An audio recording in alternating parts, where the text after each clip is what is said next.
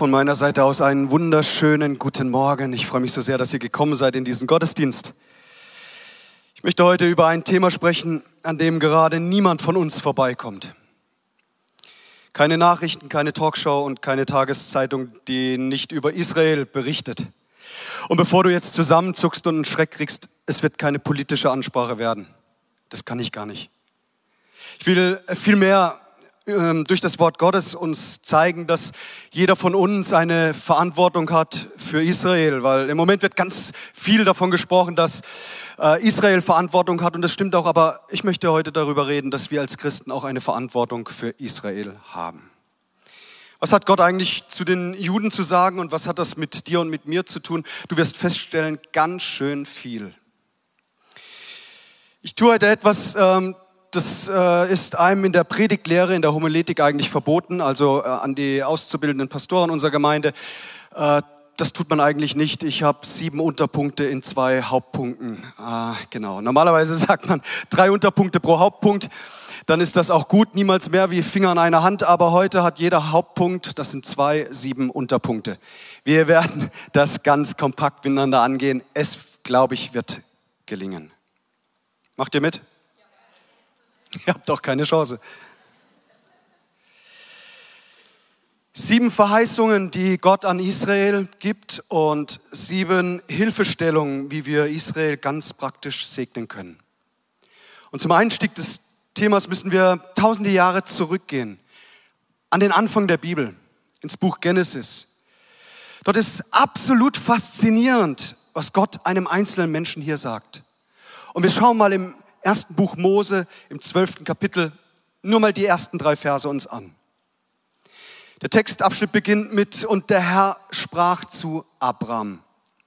Abraham heißt übersetzt erhabener Vater. Gott ändert später seinen Namen in Abraham, das bedeutet Vater vieler Völker oder Vater einer Menge.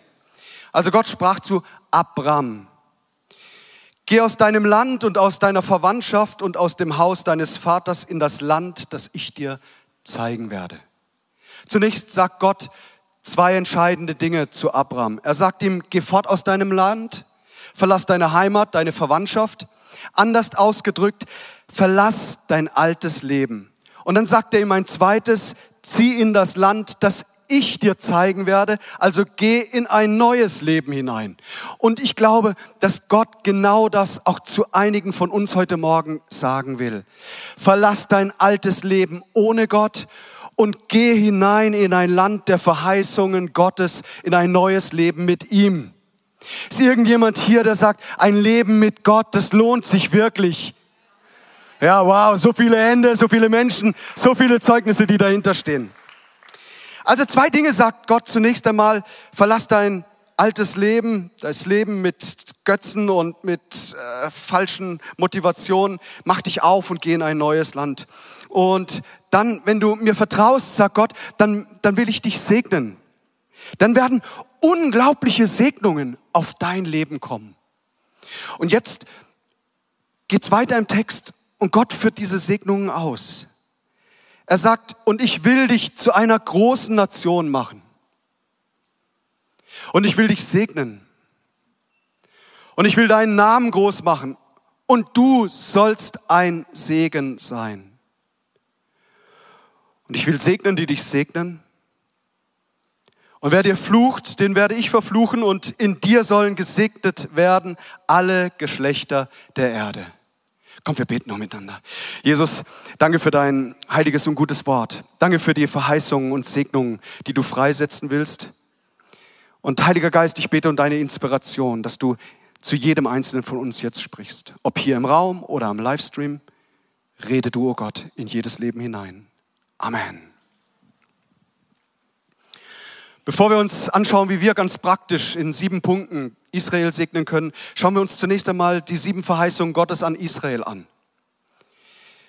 Da spricht Gott zu Abraham und er sagt, ich erwähle nicht nur dich, sondern ich erwähle mit dir eine ganze Nation. Und dieses Thema der Erwählung ist ja echt ein spannendes Ding in der Theologie. Ähm, uns kommt es manchmal so ein bisschen unfair vor. Warum erwählt Gott den einen, den anderen eher nicht und so. Gottes Erwählung auf Israel steht fest. So Abraham wird mit seiner Familie in ein Land gesendet, das Gott für sein Volk erwählt hat. Ein verheißenes Land. Er erwählt einen Mann und er bestimmt ein riesiges Volk soll daraus entstehen. Ein Volk, sagt Gott, das ich erwählt habe. Aber das ließ sich gar nicht so leicht an, weil Abraham und Sarah, die merken irgendwie, dass mit der Familienplanung stellt sich nicht so ein, wie wir uns das vorstellen. Aber da war doch diese Verheißung. Was ist denn da los? Und Abraham war schon, als er von Gott berufen wird, in ein neues Land zu ziehen, war das schon ein ziemlich vermögender Mann. Ein richtiger Selfmade-Typ, der, der konnte schon anpacken. Und Probleme waren dazu da, dass man eine Lösung findet. Das wusste er. Und naja, jetzt kam das nicht so mit Vater vieler Völker da dachten sich Sarah und, und Abraham, nehmen wir das doch mal selbst in die Hand. Und es fiel ihnen die schöne Hagar, die Magd auf. Und Sarah war mit einverstanden, hey Abraham, wir lösen es über diesen Weg. Und so schläft er mit der Magd Hagar und Ismael kommt zur Welt. Und Ismael steht ja für den arabischen Teil, für, den, für das arabische Volk. Schließlich kommt auch der Sohn der Verheißung, Isaac, ins Leben. Sarah und Abraham bekommen ihren, ihren verheißenen Sohn der Sohn des Glaubens und Isaac steht für das Volk Israel. Dann beginnt eine Geschichte auch der Kriege und der Herausforderungen. Und ich muss das alles ein bisschen kompakt machen, weil das Alte Testament ist ein sind viele Bücher und ist eine große Geschichte. Ich muss es etwas ähm, ähm, zusammenschrumpfen. Aber auch Abraham war schon herausgefordert mit Konflikten und mit Kriegen und musste in den Krieg ziehen mit seinen Gefolgsleuten. Selbst mit dem Einzug des Volkes Israel nach der Sklaverei in Ägypten ins verheißene Land wurde wieder Krieg geführt. Denkt nur an Jericho und, und so weiter. Überhaupt das Alte Testament. Da hat es schon ordentlich gescheppert. Wenn du an den kleinen Hirtenjungen David denkst, der später zum König Israels wurde, wie er in die Schlacht zog gegen Goliath, diesen riesigen Anführer der Philister, des Volkes, das so immer wieder auch gegen Israel ging.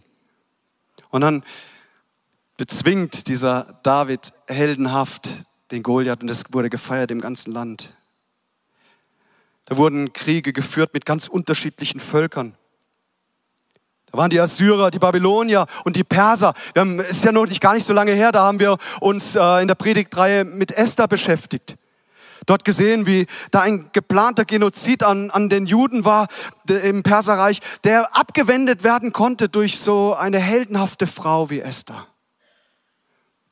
Immer wieder ziehen Völker aus gegen Israel, um nicht nur Land einzunehmen, sondern um dieses Volk zu zerstören.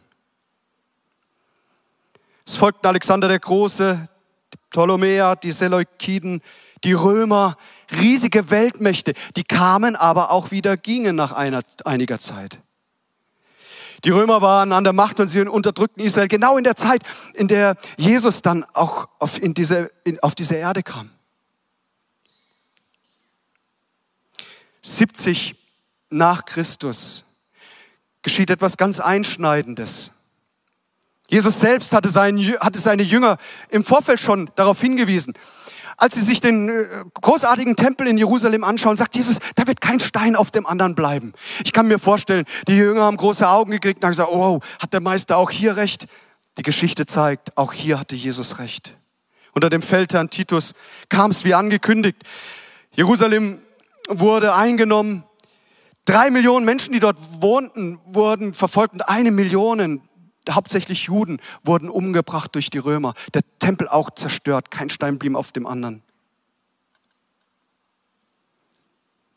Flavius Josephus, der jüdische Geschichtsschreiber, er berichtet, dass in manchen Straßen das Blut der hingerichteten Juden knöcheltief war. Man, man wartete in dem Blut der vielen Menschen, die dort ermordet wurden.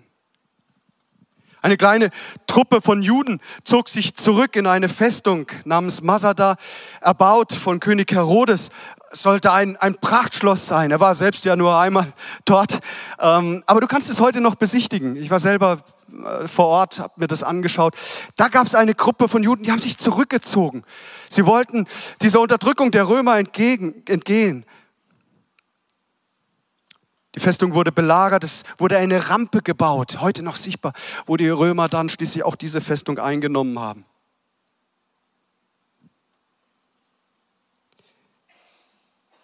Juden wurden gefangen genommen. Die Schätze des Tempels wurden nach Rom gebracht. Kolosseum wurde erbaut.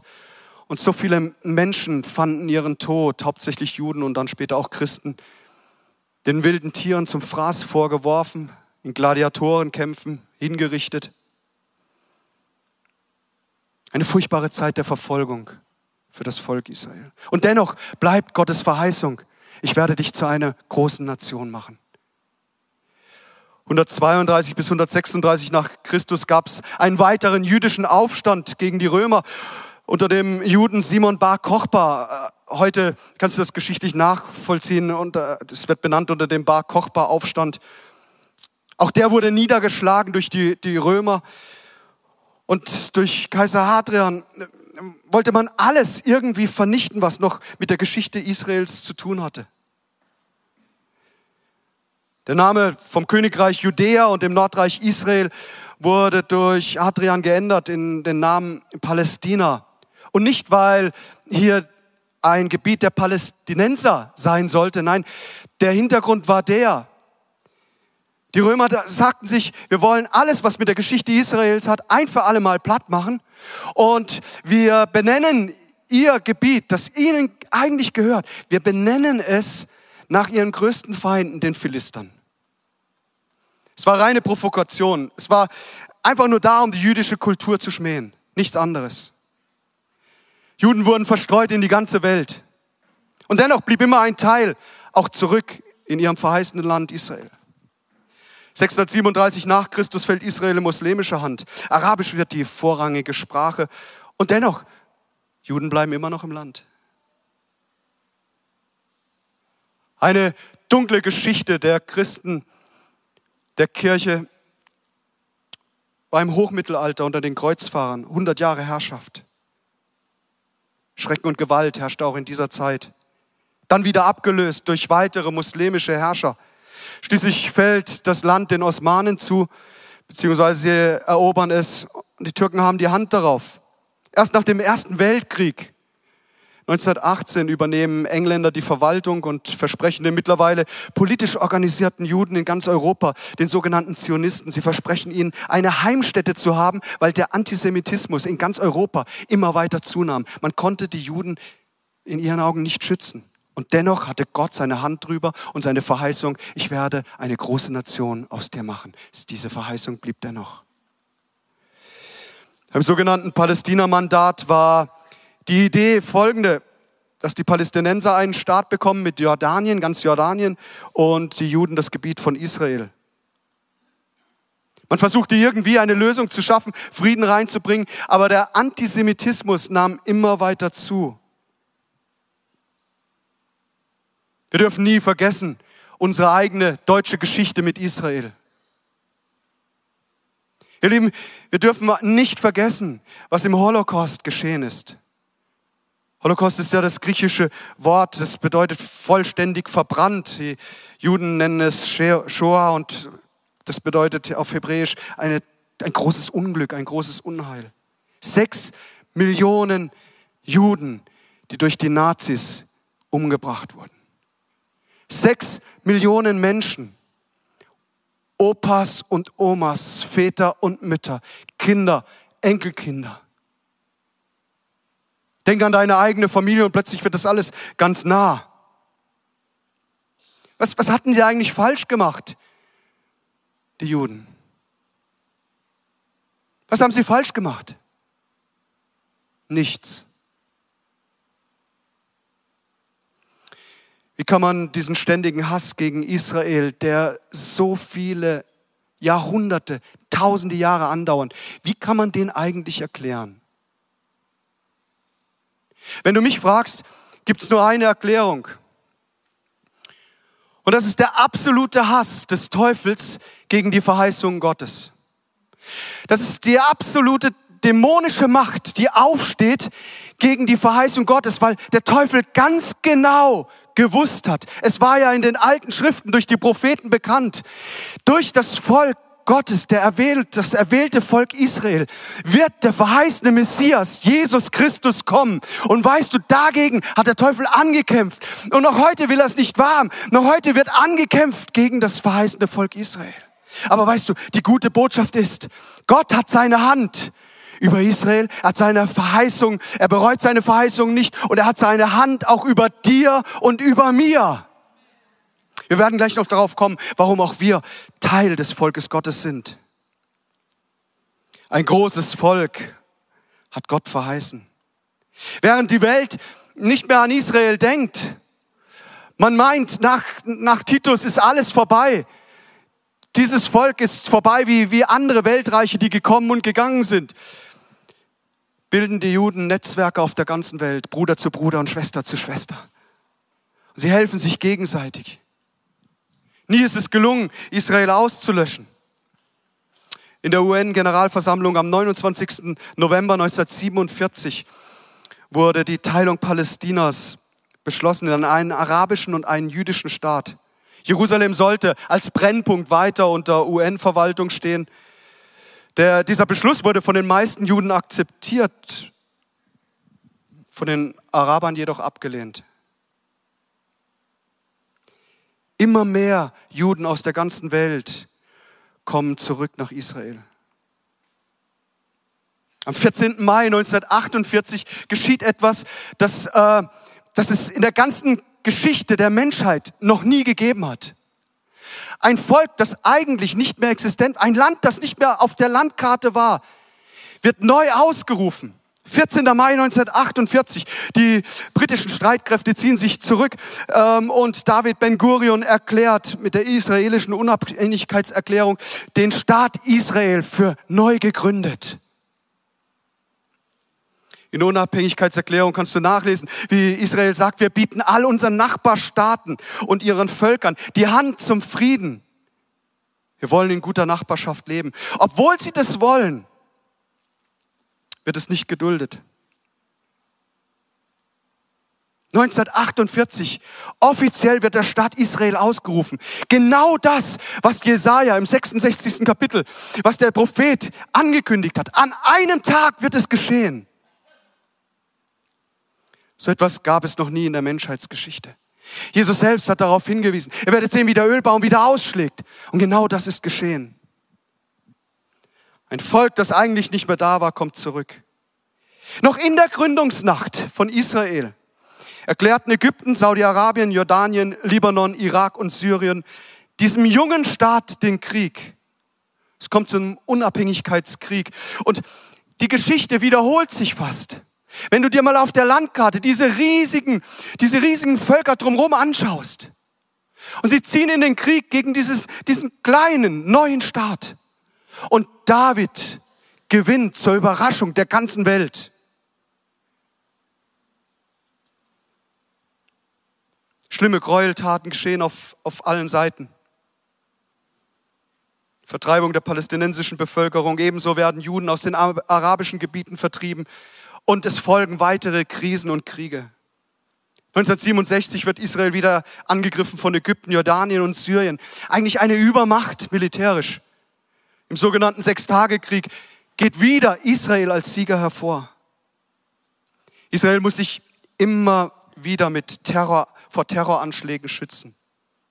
Sie versuchen es im Tausch Land gegen Frieden irgendwie Ruhe reinzubringen, aber auch das gelingt nicht, selbst als der Gazastreifen so ein fruchtbares Gebiet überlassen wird.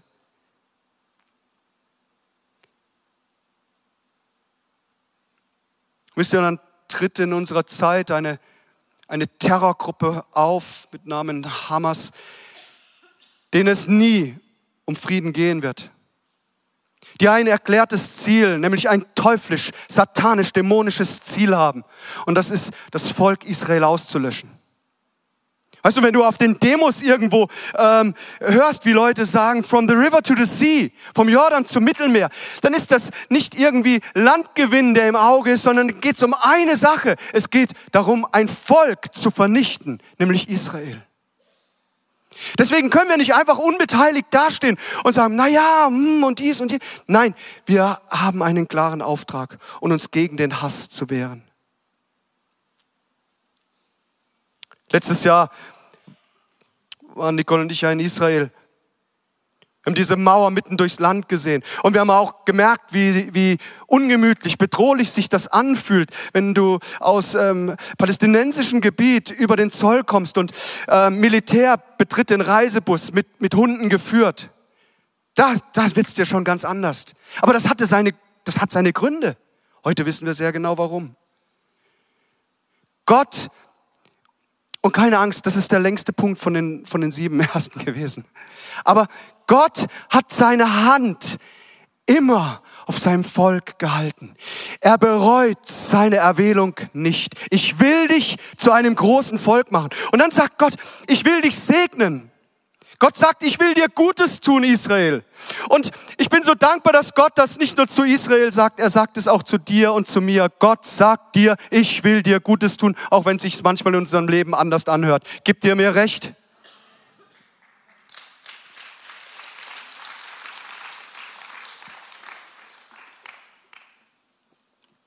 Gutes soll von Gott über Israel kommen. Gottes Hand bleibt auf der Nation. Israel hat in seiner Geschichte viele schlimme Dinge erlebt, das habe ich gerade gesagt. Sie haben auch schlimme Dinge angestellt. Sie haben Gott nicht vertraut, sie haben ihn zum Teil betrogen und trotzdem bleibt seine Erwählung auf diesem Volk. Das hat mich so sehr angesprochen, dass Gott sein, seine Verheißung, seine Erwählung nicht zurückzieht. Mal ehrlich, jeder von uns, der mit Jesus unterwegs ist, hat schon mal Dinge getan, die in Gottes Augen nicht so okay waren. Woher weiß ich das? Weil ich mein eigenes Leben kenne, ihr Lieben. Und was bin ich dankbar, dass Gott seine Erwählung nicht zurückzieht. Es gibt ein Wort und das heißt Gnade. Er ist voller Gnade und der Barmherzigkeit für dich und für mich und eben auch für Israel. Ich will dich segnen. Menschliche Untreue, hör gut zu, unsere Untreue hebt Gottes Treue nicht auf. 1. Mose 17. Dieser Bund gilt für alle Zeiten, für dich und für deine Nachkommen. Es ist ein Versprochen, Versprechen, das niemals gebrochen wird. Ich bin dein Gott und der Gott deiner Nachkommen und ich gebe euch das ganze Land Kanaan, wo ihr bisher nur Fremde seid. Ihr werdet es für immer besitzen und ich werde euer Gott sein. Wir haben es vorhin gesungen, Gott geht uns nach. Da lässt er die 99 Schafe stehen und geht dem einen Verlorenen nach. Gott erhält sein Wort. Für immer wird er unser Gott sein. Er wählt Israel. 5. Mose 7. Denn du bist dem Herrn, deinem Gott, ein heiliges Volk. Dich hat der Herr, dein Gott, erwählt, dass du ihm zum Volk seines Eigentums wirst, aus allen Völkern, die auf dem Erdboden sind. Nicht, weil ihr mehr wäret als alle Völker, hat der Herr sich euch zugeneigt und euch erwählt. Ihr seid ja das geringste unter allen Völkern, sondern wegen der Liebe des Herrn zu euch. Da steht die Motivation drin. Nicht, weil Gott hat uns nicht erwählt, weil wir so klug, so tough sind, so super sind. Nein, weil er dich und mich liebt. Die Güte Gottes lehnt niemanden von uns ab, selbst wenn wir Fehler machen. Drittens, Gott sagt zu Abraham, Hör, Zusage auf dem verheißenen Volk. Ich will deinen Namen groß machen. Mir gefällt die moderne Übersetzung Hoffnung für alle. Da heißt es, dein Name wird überall berühmt sein. Israels Berühmtheit nimmt immer mehr zu. Es ist ja das dominierende Thema der Nachrichten, aber eben nicht erst seit dem 7. Oktober, schon davor. Es ist nicht nur Mittelpunkt der Weltkarte, es ist auch Mittelpunkt des Geschehens, auch, auch der prophetischen Worte. Israel, ich werde deinen Namen groß machen. Hey, das ist sowas von wahr. Ich weiß nicht, ob dir bewusst ist, Juden machen etwa 0,2 der Weltbevölkerung aus, aber 23 Prozent der bisherigen Nobelpreisträgern. Das ist ein Wort, da lohnt sich mal drüber nachzudenken, was das im Verhältnis ist. Über 200 jüdische Nobelpreisträger, darunter ganz bekannte Namen, Paul Ehrlich, Albert Einstein, eine israelische Forscherin, Ada Jonatz, die viel für den Bereich der Medizin getan hat. Denk einmal über die vielen Dinge nach, die so ein kleines Land auf der, auf der Weltkarte so klein bewirkt hat weltweit. Ich werde deinen Namen berühmt machen. Iron Dome, Raketenabwehr, die ganze Welt schaut drauf, wie, wie kriegen die das so hin? Im IT-Bereich. Ja, das ist außergewöhnlich, was an Wissen zusammenkommt in diesem Volk. Die Pädagogik in der Familie. So viel Segen, der drauf liegt. Und Gott sagt, mit dieser er Erwählung, mit dieser Befähigung, mit dem Segen, den ich euch gebe, vertraue ich euch auch einen Auftrag an. Und das ist das nächste, was Gott ausspricht. Er sagt, du Israel sollst ein Segen sein. Übrigens, Gott sagt das auch zu dir und zu mir. Wir sollen ein Segen in dieser Welt sein. Dieses Amen war viel zu leise für ein Gospelhaus Gottesdienst. Du und ich, wir sollen Segen sein.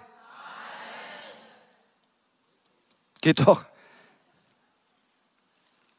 Gutes für andere bewirken. Die von Gott, das von Gott erwählte Volk soll ein Segen sein für andere Menschen. Dieser enorme Anteil an Nobelpreisträgern zeigt doch diesen unauflöslichen Bund Gott zwischen Gott und Israel, der dazu da ist, Leben zu verbessern. Gottes Bestimmung ist, Gutes zu bewirken. Und denk einmal drüber nach, was haben, was haben wir für Segen durch Israel? Von den Juden haben wir eine Sieben-Tage-Woche. Einen Tag davon zum Ruhen. Die zehn Gebote. Was für eine herrliche Anleitung zum gelingenden Leben miteinander. Zwölf Apostel. Das Wort Gottes überhaupt. Oder denk mal nach, wo ist die Kirche entstanden? Nun in Jerusalem. Da hat alles angefangen. Gott sagt, fünftens, ich will segnen, die dich segnen. Gottes Auswirkungen für, für ganze Länder, auch für Einzelpersonen, für Kirchen, für Organisationen, Gottes Auswirkungen für diejenigen, die Israel segnen, ist, dass Segen kommt. Segnungen, himmlische Segnungen werden freigesetzt. Ich habe gelesen von ähm, Robert Morris, er ist der Senior Pastor von der Gateway Church in Amerika, eine der wachsendsten und größten Gemeinden überhaupt. Und der wurde gefragt, hey, was ist denn der Segen, dass eure Kirche so stark wächst? Und hat er überlegt, hm, wir haben gute Musiker, ja, aber das haben andere Kirchen auch. Wir äh, haben ganz ordentliche Predigten, ja, das haben andere Kirchen auch. Was ist eigentlich das, was ist das Geheimnis? Und dann kam es ihm wie eine Offenbarung. Er sagt, wir haben immer schon Israel gesegnet. Leute, ich will, will ganz ehrlich und offen sein zu euch heute. Ich mache mich auch, natürlich auch angreifbar damit. Aber es ist mir eigentlich wurscht. Wir haben in der Vergangenheit zu wenig Israel gesegnet und wir haben Nachholbedarf. Ich, mir ist es so klar geworden. Wir, wir haben eine Berufung, Israel zu segnen und ich lade euch dazu ein, dass wir alle miteinander in diesem Punkt besser werden. Und dann sagt Gott, nicht nur durch Segen wird Segen freigesetzt, er sagt, die, die dich fluchen, die werden verflucht sein. Negative Folgen für alle, die Israel Böses wünschen. Das klingt so hart und stimmt so genau. Nationen werden aufstehen gegen Israel vor der Wiederkunft Jesu mehr denn je zuvor. Und dann siebtens, Gott sagt zu Abraham, durch dich sollen gesegnet werden alle Geschlechter der Erde. Und ehrlich, was für ein Segen ist durch Israel freigesetzt worden. Und weißt du, was das Drama der Geschichte Israels ist? Dass der größte Segen, den Gott freigesetzt hat durch dieses Volk, dass sie es zum größten Teil selbst nicht wahrgenommen haben. Dass Jesus aus ihrem Volk, der Messias, auf diese Erde gekommen ist, der Sohn Gottes kam, um uns zu erlösen von unserer Sünde und Schuld. Jesus kommt nicht zufällig in, in dieses Volk hinein. Es war die Erwählung von Gott. Auch der Ort seiner Geburt, Micha 5, der äh, sagt es äh, sehr deutlich, in Bethlehem. Ganz einfachen Umständen wird er zur Welt kommen. Dann dieses berühmte Kapitel, das 53. Kapitel des Propheten Jesaja, der so genau zeigt, wie der Sohn Gottes leiden wird wie er unsere Schmerzen, Krankheiten auf sich nimmt, unsere Sünde und unsere Schuld. All das hat Jesus getan. Durch dich sollen gesegnet werden alle Geschlechter der Erde. Hey, unsere Zeitrechnung richtet sich nicht nach irgendeinem Philosophen, nach irgendeinem Religionsstifter oder sonst was aus, sondern unsere Zeitrechnung richtet sich an Jesus. Und zwar vor ihm und nach ihm.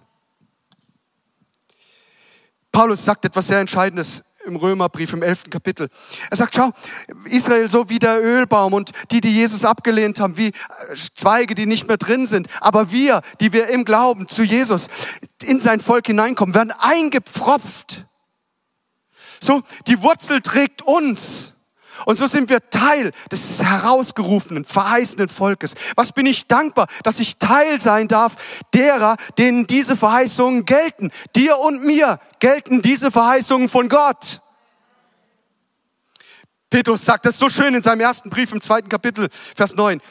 Ihr aber seid ein auserwähltes Geschlecht, ein königliches Priestertum, eine heilige Nation, ein Volk zum Besitztum, damit ihr die Tugenden dessen verkündet, der euch aus der Finsternis zu seinem wunderbaren Licht berufen hat, die ihr einst, hör gut zu, nicht ein Volk wart, jetzt aber ein Volk Gottes seid, die ihr nicht Barmherzigkeit empfangen hattet, jetzt aber Barmherzigkeit empfangen habt.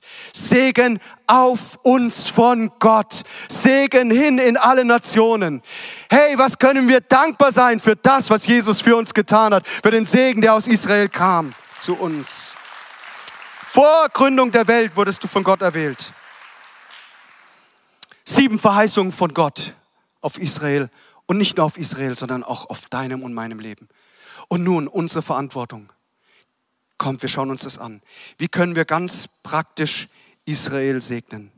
Zunächst einmal, wir danken Gott für Israel. Wir segnen die Nachkommen Abrahams, Isaaks und Jakobs. Wir segnen sie mit Gesundheit, mit Kraft, mit starken Ehen und gesunden Familien.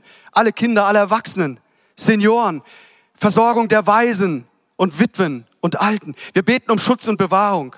Alle Gemeinden, die vor Ort waren.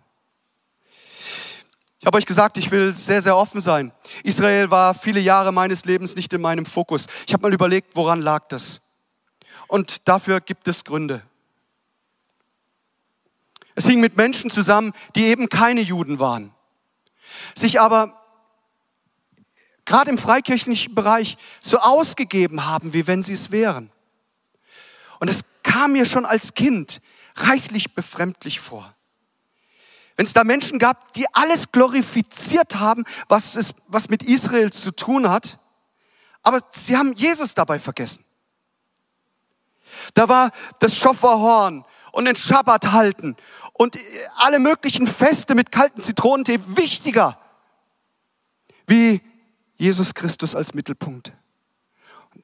Und das hat etwas in mir ausgelöst, das nicht gut war, das ich heute erkannt habe. Das war nicht gut, dieses Denken.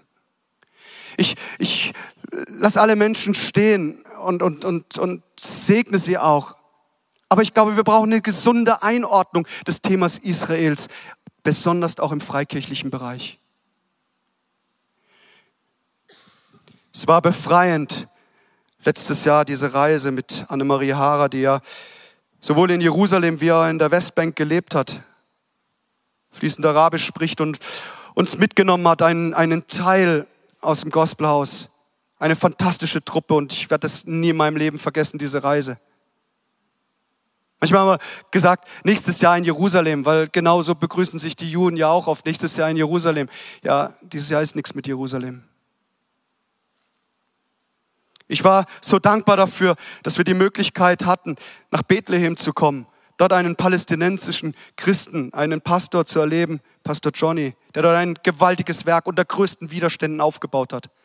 Ich war dankbar, einen messianisch-jüdischen Pastor kennenlernen zu dürfen. Sein Name ist Daniel, er arbeitet in Tiberias.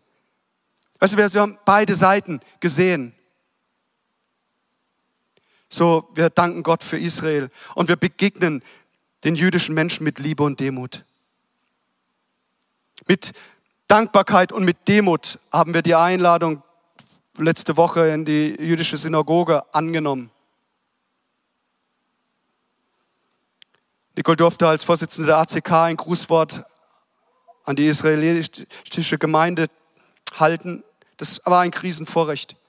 Aber mehr noch berührt hat mich die Einladung des Rabbis an Nicole, die Tora-Rolle zu beenden. Das seht ihr hier auf diesem Bild. So die letzten Buchstaben. Vielleicht ist dir es nicht bewusst, aber für die Juden ist derjenige, der auch nur einen Buchstaben schreibt, so wertvoll wie der, der die ganze Rolle geschrieben hat. Was für eine Ehre. Nicht selbstverständlich und schon zweimal nicht für eine Frau.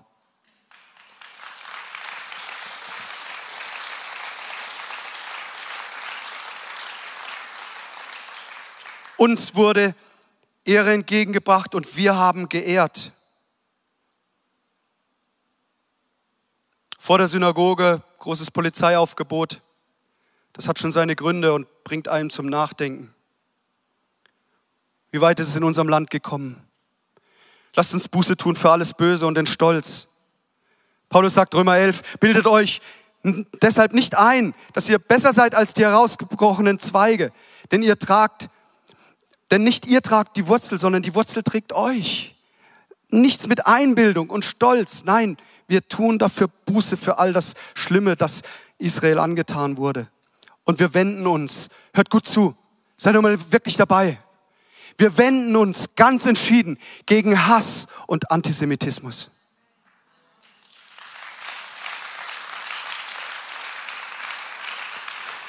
Wir erheben unsere Stimme gegen Terror.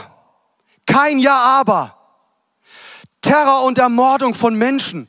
Wir erheben unsere Stimme dagegen, gegen Ausländerfeindlichkeit und sagen, Gospelhaus ist ein Ort des Friedens für alle Menschen. Wir beten um Frieden in Israel. Betet für den Frieden Jerusalems. Wer dich liebt, dem soll es gut ergehen, sagt der Psalmist im Psalm 122, Vers 6. Wir beten auch um die Errettung von ganz Israel. Dass dass die Juden, dass es ihnen offenbar wird, der Messias ist gekommen. Dass der Schleier der Verblendung, der noch da ist, dass er weggenommen wird. Und sie erkennen, wow, was für eine Erwählung. Und Jesus, er wird wiederkommen als der König aller Könige. Wir beten, dass unsere Nation hinter Israel steht. Und wir trösten und unterstützen Israel. Jesaja 41, so spricht euer Gott. Tröstet, ja tröstet mein Volk. Du willst gesegnet sein in deinem Leben? Sprich Segen aus über Israel, aber nicht nur über Israel, über jeden, mit dem du es zu tun hast. Auch über deine Feinde, auch über deine Feinde. Wir haben ziemlich bald nach dem 7.10 hier am 18. ein Sonntagsopfer erhoben. Wir haben gesagt, ähm, wir wollen alles, was wir einsammeln an diesem Tag, nicht hier für die Gemeinde vor Ort verwenden, sondern wir wollen es zu unseren Freunden nach Israel geben, dort wo Not ist und dort soll es verteilt werden. Ich habe in irgendeinem Podcast gehört, ich weiß nicht, wo es war, da sagt jemand, ja, was Israel gar nicht braucht, ist Geld, davon haben sie so viel. Hey, vergiss das. Da wo Not ist, wo Krieg ist, da leiden Menschen auch bin so stolz auf euch. Wir haben zusammen 12.549 Euro und 12 Cent an einem Sonntag zusammengelegt. 12.549 und 12 Cent. Ihr seht es an den, an den Bildern. Das Geld kam an. Ganz, ganz viele Bilder wurden Nicole und mir zugesendet. Ich habe nur mal nur einen kurzen Ausschnitt. Es wurde verwendet, um Kleidung zu besorgen, zu trösten, um zu helfen, Essen weiterzugeben. Wir haben gehört von den Verheißungen Gottes und wir haben davon gehört, wie wir ganz praktisch Israel segnen können. Und genau das möchte ich jetzt zusammen mit euch tun und darf euch bitten, aufzustehen.